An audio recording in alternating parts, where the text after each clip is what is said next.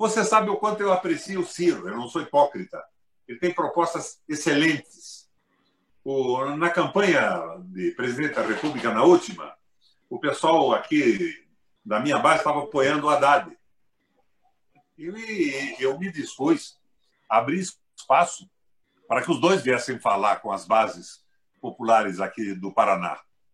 O Haddad veio no sindicato do, do, dos metalúrgicos, da Força Sindical, que aqui no Paraná é porreta, lotado o auditório, falou, foi embora. Uma semana depois veio o Ciro. O pessoal veio na minha casa e disse que eu não podemos apoiar o Haddad, mas vamos apoiar o Ciro. O Haddad não conseguiu construir uma proposta.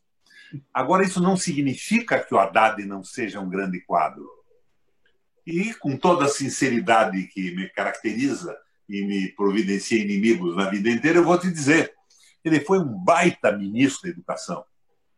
E, na minha opinião, um precário prefeito de São Paulo. É, isso mesmo. Hã? Você está certo. Pois é. Mas agora não é um quadro que se despreze.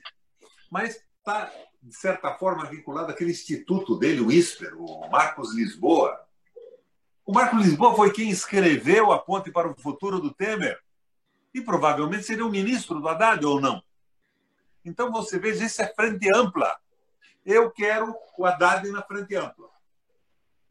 Pela história dele, pela vinculação aos interesses do PT e do Brasil, eu votaria no Haddad, a, a presidente da República, com uma proposta que não fosse escrita pelo Marcos Lisboa, que não pretendesse independência do Banco Central, mas então, nada acontece por acaso. Nada acontece por acaso. Marcos Lisboa, Lisboa está ali porque ele é necessário ali, na opinião do senhor Haddad. O PT, é. o, PT, o PT é um fracasso hoje.